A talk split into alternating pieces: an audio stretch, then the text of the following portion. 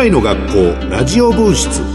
不登校支援を考える。皆さんこんにちは。番組パーソナリティヒゲ男爵の山田るい53世です、えー、2016年度からまスタートいたしまして今年で5年目を迎えるこの番組、えー、昨年もパーソナリティを務めさせていただいたんですが、えー、今年もまた引き続き私劇団四季山田がやらせていただくということで全3回シリーズでお送りしようと思っております。よろしくお願いします。さあ5年目を迎える今年なんですがステイホームが、えー、叫ばれ家に引き込まざるを得ない状況が続いておるということで、まあ、全国一斉臨時休校ということでうちの娘なんかももう本当に何日学校行かへんねやっていう。学校行かへん間に小1から小2になったっていうね不思議な進級の仕方をしてましたけども、まあ、みんなが学校に行けないという日が続きまして。新型コロナウイルス感染の余波、まあ、このコロナ禍の影響が子どもたちを襲っているという、えー、状況でございます、まあ、こんな混乱の中で生活している子どもたちの心の問題、まあ、それに対処する学校の様子保護者の方々の不安などなど、ま、不登校児童生徒に長年にわたって接し大学で研究されている先生お二人と不登校児童生徒を迎え入れる東京大使学園の先生方にご出演いただいていろいろとお話を伺っていこうということでございます。さあ1回目の今日はですねね。埼玉県立大学教授東博之先生をお招きいたしまして、えー、お話を聞いていこうと。えー、その上で不登校の原因不登校児童生徒の心の動き今後の対策などについていろいろとお話を伺っていこうと思っております。この番組は公益財団法人子ども教育支援財団の提供でお送りします。未来の学校ラジオ分室不登校支援を考える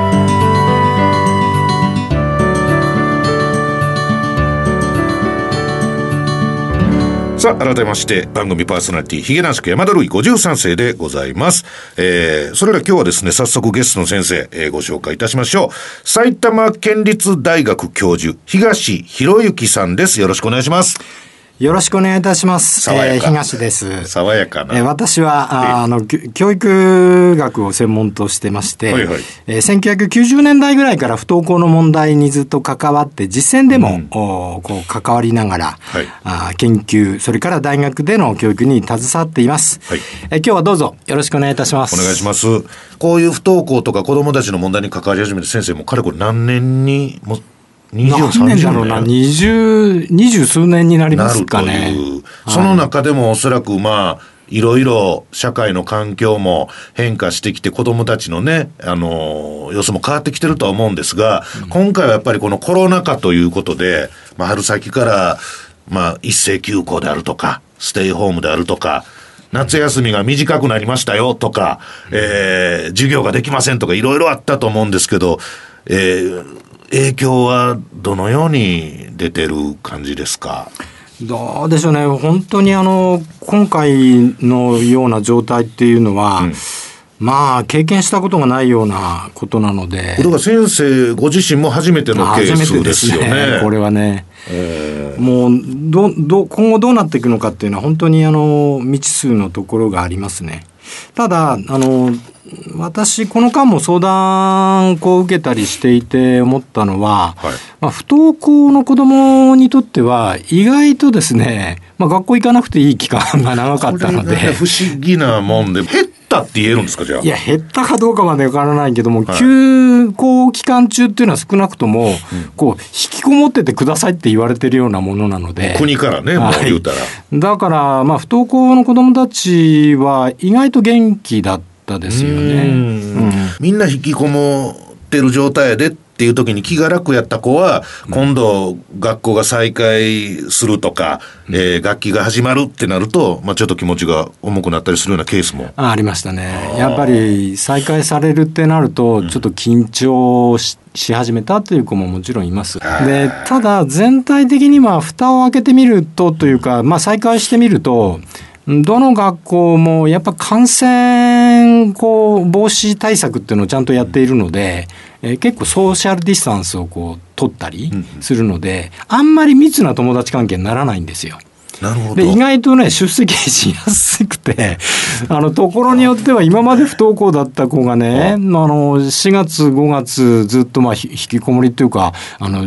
学校行っちゃいけないわけでね、うん、えー、ずっと家にいたんだけども、うん、学校との連絡だけはちょっと取れていて、はい、で、不登校なんだけど連絡が取れていて、うん、再開したら部分的に行けばいいだけだったので、行けるようになっちゃったっていう子ももちろんいるんです。この逆にコロナ禍のいろんな状況がきっかけで、はい、むしろその不登校とか引きこもりから脱することができたっていう子供もいたりする。はい、もいますね。これあの不登校学校行けない行かないっていうことに関して、先生のその現場でいろいろカウンセリングしたり、えー、家庭訪問したりいろいろ調査されたりっていう中でね、うん、どういった理由がやっぱ多かったりするんですか、まあ、それぞれだとは思いますが。これ理由ですね、うん、はっきりしたものっていうのは本当にわからないところありますね。うん、でただあのかつてはねやっぱ怠けてるとかっていうことはよく言われたんです、よく聞きますよね。聞きますね。その攻め方というか。そうですね。あの最近はねやっぱ友達関係とかそれから勉強のこととか、うん、かなり多様化してますね。理由、原因が。はい。で、私の実感としては、やっぱり2013年ぐらいかな、やっぱスマートフォンがこう普及し始めてからっていうのが、ちょっとやっぱね、質的に変わってきたなという印象はあります。質的にというのは、はいあの簡単に言うと友達関係がやっぱり大きいですかね、うん、あの学校でのこのリアルな関係以外に SNS 上のいろんな関係っていうのがあのこうあって。でそこでちょっとしたことでやっぱき傷ついたりとかあるいはまあすごく気を使う。うんという子どもたちが出てきます。で私2013年も自分でもはっきり覚えていて、もうほとんどのその相談が LINE とパズドラの話が出てくるんですよね。いやパズドラは何なんですか？あれゲームですね。ゲームですゲームは分かってますけども、の相談ってどういうことですか？やっぱりずっとやってると。あ夜ずっとやってて話せへんと。そうですそうです。それどうしたらいいですか？という相談だ。実際にあの睡眠時間はその頃からだいぶ短くなってきてるんですよね子どもたちの。でやっぱりいろんな形でこうスマートフォンとか SNS の影響っていうのはもちろんあるかなとは思いますね。うん。僕常々思ってることがあって、まあ、さっき先生もね怠けみたいなこと。不登校学校に行かないよっていう子供に対するツッコミとして、それこそ SNS 等でもですね、怠けであるとか、何を甘えとんねんっていうっていうズバッとした言い方をしたがる人たちが一定数いるじゃないですか。これにバシッと返せる理論というか お話、そ甘えじゃないよという、まあ僕は最後甘えでもいいと思ってるんですけどね。それは人間やから甘えることかってあるやろうと思ってるんですけど、この辺に対するその不登校というものに対するその世間の理解というか、思いというか、うんうん、この辺先生どう思ってらっしゃいますか？その、甘えてるんだろ？そんなの、みたいに言う人たちに対して、意見に対して。そうね。まあ、あの、私ね、あ怠けていると言いう場合にね、うん、あの今の子供たちの中にはそのな怠ける余裕もないっていうか あのいてやっぱ怠けられるっていうのはそれなりに自分でやりたいことがあったり、うん、あの自分の意思をこう具現化具体化することができたりっていうのがあると思うんですよね。うん、で多分ねその、まあ、ビシッと言い返すっていうと変なんだけど、うん、まあ怠けてるんじゃないかって言われた時に、うん、ほとんどの子供たちの本音っていうのは多分今の不登校の子たちは行かなくちゃいけないことは分かってるよっていう言葉だと思うんです。ね、おそらくね、ほとんどの子たちはね、行かなくちゃいけないことは分かってるし、行けるんだったら行きたいよっていう気持ちを持ってる子は非常に多いです、ね、本人も行きたいという気持ち持ってる子もたくさんいるでしょうし、周りが行かなくちゃダメだと思ってる、特に親とか親御さんとか思ってるなんてことは、こっちもよく重々分かってるんだ分かってますね。分かってる子がほとんどです、ね、ほとんどなんですね。ああ。で、それ、でも、だから、こう、うまいこと説明できない部分もあったりするんですか？やっぱね、不登校になるっていうのは、うん、自分でその不登校になった理由っていうのを上手に説明できないからこそ不登校になってるっていうところがあるんですよ。それはわかるわ。やっぱね、原因と言えるようなものって、やっぱすごい複雑っていうか、たくさんあります。いっぱいあるんだという。いっぱいあるんです。うん、で、そこでね、何が原因なんだ、どうしていかないんだって聞いちゃうと、うん、子供は困っちゃうんですよね。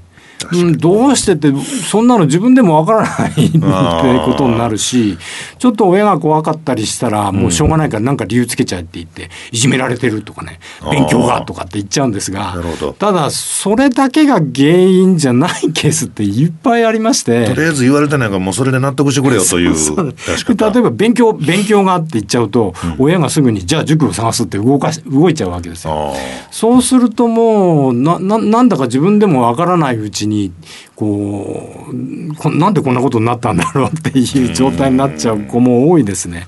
多分ね理由はね本人の中で整理できてないことがほとんどですね。特にだから小学校の子供なんていうのは、そうでしょうね。小学生は特に言葉言葉として表現するのが難しいですね。言語化というか、話すのが難しいという。はい、で一方で親御さんの立場に立つと、うん、やっぱり理由というか原因というか、人間って知りたいところあるじゃないですか。これ先生ね、親御さん結構知りたいと思うんですよ。今、ご自分のお子さんが学校行ってないとかっていう状況で、どう言うてええのか、どう振る舞ったらええのかっていう、もうあまりにも腫れ物のように扱うのもどうなのかとか、思い切ってバシッ、それこそ甘えるなっていうような感じの方がいいのか、うん、結構皆さんもふわふわ不安やと思うんですよ。これどういうふうに言ったらいいか声をかけたらいいか、あるいはこの声かけはよろしくないみたいなことは先生のこれまでのご経験上。やっぱねこれはもう人それぞれっていうところあるんですがそれどう,、どういうことかっていうと、はい、その時のその親子関係がどういう関係かによりけりですね。我々もあの、まあ、どんな社会の中でもそうなんですが、信頼されてる人からこれやってって言われたら、はいって心地よく答えるんですよ。でね、でも信頼してない人からやれたら嫌だっていう決まり。そういうことですね、はい、そういうことです。私あのよく言うのは。どういう言葉かけをするかよりも、うん、その前の段階でどういう関係にあるかが重要だっていうことを言います。うんでただまああの参考までに言っておくとね、はい、あのやっぱり理由を聞きたくなるのはまあ当然ですよ。親としては。それは当たり前ですね。当たり前ですね。なぜなのって。それは聞きたくなって当然だし、うん、子供にとってもね私あのよくこの話はするんですが。はい。理由はしつこく聞かないっていうことをあの 言うんです。えー、そのしつこさの線引きというのはどの手その一日に何回とかじゃなく？あまあ例えばそう考えてもいいですよ。そう考えてもよくてその連続的にねなんでだなんでだって聞いたらこれは子供は追い詰められるだけで、要するに何か理由を言うまではこの部屋から出られへんでぐらいの勢いはもう アウト。それはダメですね。それはダメですね。ただ今あのやっぱり不登校になる要因ってたくさんあって、うん、でやっぱりね中にはちょっと友達関係のトラブルとか、うん、場合によったらいじめっていうこともあるかもしれない。うん、で子供たちは自分からそれをねこう親に話すっていう子はなかなかなくて、うん、でやっぱりきっかけを作ってあげるのは大切でね、うん、学校で何かあったってあの聞いてあげれば、ちょっと話しやすくなりますよね。うん、で何かあったっていうのはやっぱり理由を聞いてることですよね。で、ね、ちょっとそのねやっぱ少し聞いてあげることはいいと思います。ただしつこく聞かない。全く聞かないのもあんま良くない、うん、多分ね腫れ物を触るような係になっていれば、うん、あまり良くないかもしれないですね。これ例えばねそのあの今の世の中で、うん。なまあ、これは本当に限られたごく一部かもしれませんがいい親御さん像っていうねものの中に、世間にこう広まってるね、うん、ええ親やなと呼ばれるような像の中にですねそのええよええよ自分の好きなようにやったらええがなずっと見守ってる親やから、ちゃんと見守ってるか好きに学校行きたないやったらいかんかったらええっていうような、うん、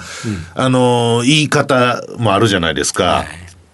こういうのはどうなんですか？これはね、やっぱり、例えば不登校だったら、その時期によって変わりますよね。例えば学校行かなくなり、初めの時に、もう学校行かへんねんって子供がなった時に、いや、ええよ、ええよってこう、あの、見守ってあげるから大丈夫やでっていう言い方をするっていうのは、いいことなのか悪いことなのか。まあ、一概にいい悪い丸抜では答えられないんですけども、まあ、私接してる範囲では、やっぱり不登校の子が学校行かなくなり始めて最初の頃っていうのは、はい、明日は行こう。明日は行こうって大体思ってます。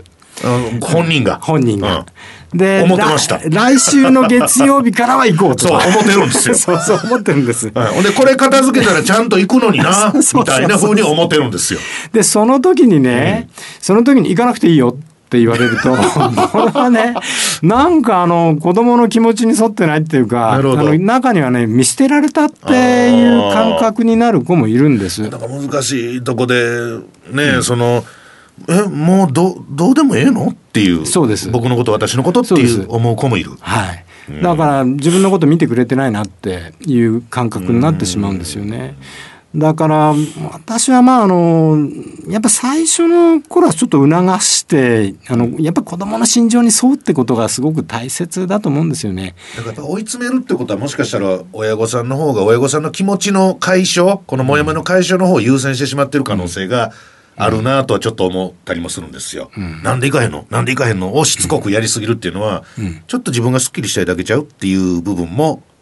あったりするのかなと想像しますが。いやそれはそうですよ。親の方もやっぱ納得したいですから。うん、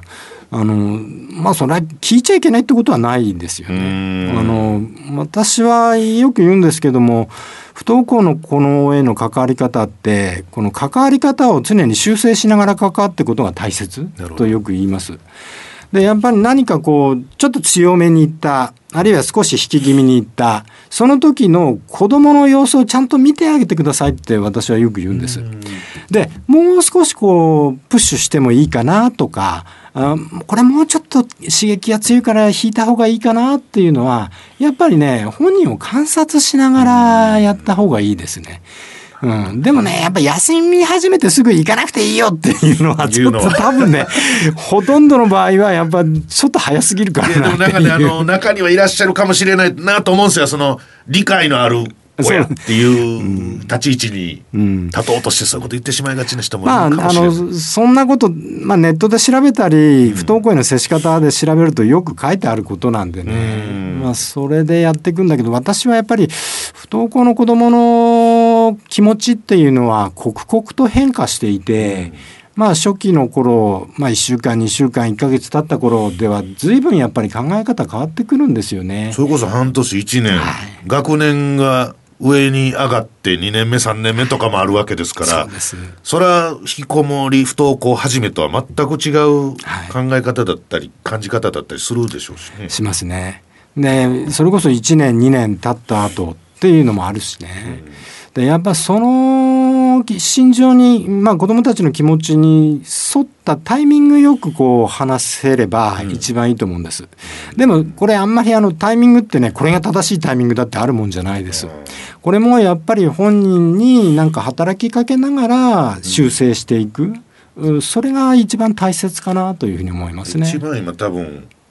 あの親御さんでほっと今先生の言葉でするなと思ったのは、うん、ミスっていいんすねじゃあ。いいです。いいです。ミ ミスらないとわからないんですよ。わからない、うん、で多分ねあの完全に正解の働きかけっていうのはないんですよ。だって相手はあの子供人間で常に成長してるんですよ、でだからね反応は様々です。でその反応に合わせながら引いたり押したりっていうこれを続けていくことですね。でやっぱり子どもは成長していってどうしても学校回転が小中高って進学とかね就職ってあるんでその節目節目のタイミングっていうのはやっぱりあの少し意識しなければいけないところはあるんですけどね。うん、親御さんご自身の心の持ちようというか、うん、僕はよくなんかこういう引きこもりの話とかをさせていただくときに親も一緒に落ち込んでずーんと沈むのは良くないと思いますっていうのは僕よく言うんですよ。はい、その親も親で、うん、えー、近所の目もあるから、何やそこのうちのお母さん、お子さんが引きこもって苦しんでるのに、テニスサークル行って、みたいな嫌味とかね、言わ、言われかねないなっていう心配もあると思うんですよ、みんな。でも僕はやった方がいいと思うんです。そういう趣味とか。ご自分の楽しみはやめない方がいいと思うんですけど、先生はその辺はどうお考えあ、その通りですね。今の子たちってすごく自分のせいで親が元気なくなったんじゃないだろうかとかって、すごく考えちゃう敏感な子が多いですね。優しい子やな、ね、優しい気持ちの子がね、すごく多くなってきたなという印象がありますね。だから、やっぱ親や周りが元気であった方が、子供にはあのいい影響を与えることが多いなというふうに。ああ、それはいいですね。聞いて安心しましたね。さあ先生、学校復帰っていうものを促すタイミングというか、えー、こういうタイミングならお子さんも学校にまた復帰しやすい行きやすいみたいなことってあるんですか？やっぱりね学校に行きやすいタイミングっていうのは確かにこれは共通してあると思うんです。それはある？あります。でそれ何かっていうとねやっぱり今までの環境が一気に変わるところですよ。一番はやっぱ進学のところですね。で特に中から高の場合は、はい、先生も生徒も一気に全部変わりますよね。ね。これは要するにゼロからスタートできるんで、うん、やっぱりあの不登校の子が一番こう学校復帰するタイミングってそこですね。これあのいわゆる学校というものじゃなくとも今は選択肢がいろいろあるじゃないですか、はい、えー、フリースクールであったり、あると思うんですがそういうものにあの、じゃあ、学校じゃなくてもフリースクールの方、でもこっちでも出席とか、その資格と言いましょうか、卒業資格みたいなの取れる学校がたくさんあるんですよね。今言った、おっしゃったそのフリースクールみたいなものっていうのは、やっぱり学校復帰にうまく利用すると、活用のしがいがあるというところになりますね。やっぱりね、家から学校へっていうのは、あの、すごく大きな一歩になるんですよ。だから中にはね不登校になった子っていうのはあの絶対行けるよ俺は行けるよって言って、うん、あの行く行くんだったらあの保健室登校から行けるよとかあの放課後だけでもいいよって言うと、うん、いや朝から行きますって言いかるわ。いきなり完璧を目指そうとする、ね、ややプライドを傷つけられたような気持ちになるんですよね。と言うんですがなかなかねそれはね、うん、本人はそういう気持ちになるんだけども、やっぱり結構ハードル高いんです。ほんで結局ハードルが高いからいけないというね。そうなんです。あの、それでまた、ね、サイクルに陥る。そうなんです。それで自信また失っちゃったりしてね。失っちゃってというね。で、やっぱりね、その学校と家庭の中間っていうものがあると、うん、やっぱり階段をこう一つ登るっていうことができるんでね、うん、まあ私よく中間施設とか中間居場所って呼んでるんですけど、はい、まあ例えば適応指導教室ってかつて呼ばれていて今あの教育支援センターとかよ、うん、よ呼んでますが。はいあの不登校の子が通う教室みたいなものですね。であと民間でもやっているそのフリースペースと呼ばれているようなもの。でこれ不登校の子が通ってまあそこで家以外の同じぐらいの年齢の子たちと触れ合ったり、勉強したり活動したりっていう場があります。でそこワンクッションというか一回行ってそれで学校に復帰っていうのはやっぱりありますね。やっぱり一番大きいのはねそういうところに行くと異年齢集団なんです。異年齢集団、うん、つまりね学校に行くと同じ学年の人ばっかりですよね。ああそうですね、うん、クラスの中みんな同じ年齢なんです。そうですね。そりゃそうですね。しかしそのフリースペースやフリースクールは、うん、が不登校学校に行ってない子いろんな学年の子がみんな集まってるんです。でこれは決定的に違っていて、はい、やっぱね例えば中3の先輩がいてね、うん、中3の不登校の子があこうやって進学していったとかね。そういうことを目の当たりにできるんですよ。いろんな時間軸の姿が見れるんだ。はい、そうなんです。でこれはねやっぱり大きな効果っていうか大きな影響を与えてるなという思いますね。学校では同じ年齢のことしか関係作れないのに、うん、こういう中間施設に行くとみんな不登校の経験があって違う年齢の子たちで支え合ってるっていう。でこれはやっぱりあのすごくそこで学んだり自信になったりすることがありますね。うん、ことがどっちかというとちょっとプラスの経験と捉えることできますよね。そういういろんな年齢層の子がいるところに行くということが。はいそうです、ね、その不登校等と関係なく、はい、普通にいい体験ではありますもんね。はい、僕本当にあの、いわゆる学校に行ってないっていう状態を、そんなにひどいことやと思わん方がええんちゃうかなってすごく思ってて。うん、あそれその通りですね。あのまあ、今回これ子ども教育支援財団の提供であのやってるんですけども、はい、子ども教育支援財団私も関わっててあの毎年の各地で不登校のシンポジウムやってるんです。うん、でそこではねあの、まあ、現役の高校生などが中学校時代の不登校の経験を語るんですがこれはね私も見ててやっぱり勇気づけられますよ。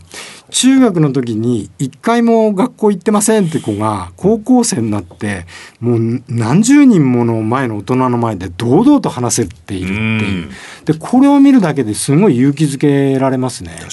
でそういうあの例えばシンポジウムであるとか別に子ども教育支援財団だけじゃなくていいです、あの都道府県なんかでもやってて私なんかもあの埼玉県立大学なんで自分がこう関わってる都道府県のシンポジウム関わってますが、はいやっぱりね不登校経験があってそれを克服したという子たちの話を聞いてみる。これはねおすすめです。でそうするとねあこうやって今不登校だけどあと5年ぐらいしたらこうなる可能性あるんだって思えるからね。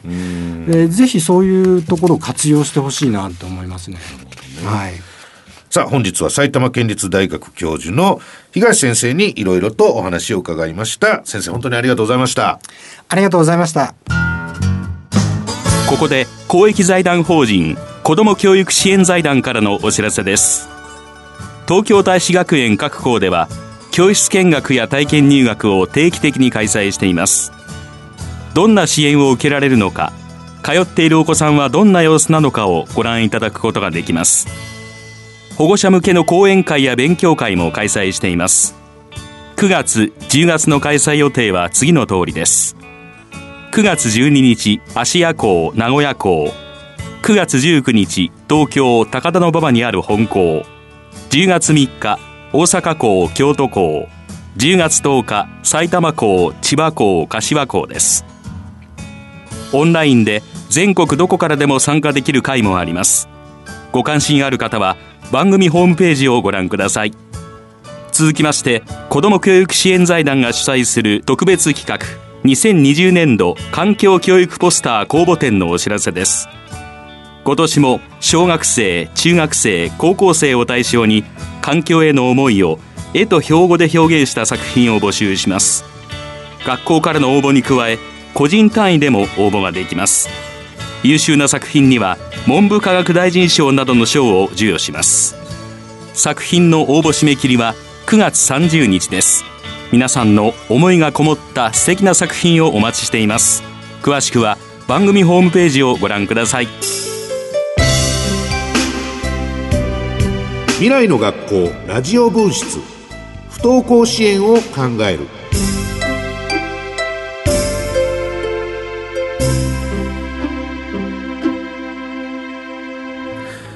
さあリスナーの皆さん今日の番組いかがだったでしょうか？本当に少しでも、あの不登校で悩んでるお子さんそして親御さんにとって、まあ、今日の話が参考になればなと、えー、思っております。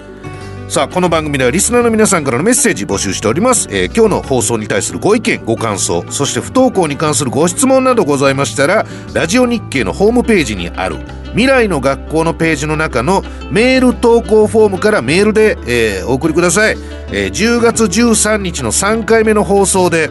お寄せいただいたご質問にお答えしていく予定です。さあ次回の放送でございますがあ2週間先の9月15日火曜日の夕方6時からでございます、えー、お招きするのは奈良女子大学教授伊藤美奈子先生、えー、をお迎えしていろんなお話を伺っていこうと、えー、思っております。さあそれではまた次回まで。さようなら。この番組は公益財団法人子ども教育支援財団の提供でお送りしました。